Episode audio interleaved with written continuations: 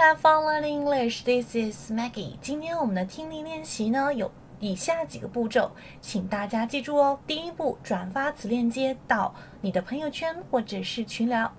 第二步，听写听力材料，适当的可以使用一下暂停键。如果自己听不懂的地方，可以重复多播放几遍。那么第三步，进行原文的校对，可以添加我的微信号三三幺五幺八零，并发送一个暗号给我，然后呢，我就会把听力的原文发给你了。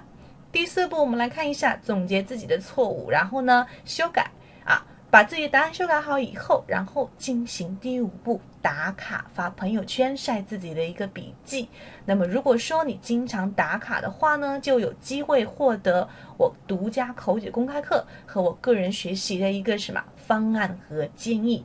记住打卡的一个格式，一定要有我们的话题哦，那就是听力打卡和 Maggie 微信英语社群，加上第几天，加上你的一个分享。好的，那么有任何的问题也可以加我的微信号三三幺五幺五八零。Let's have fun practicing English today. Let's go. Hello，今天背景英语社群的一个听力内容呢，还是有关于曼彻斯特的一个对话。记住有两个主人公哦，一个是 A，一个是 B。那么进行听写完之后呢，记得把你的听力答案发给我哦。Tell tell us about Manchester. What is Manchester like?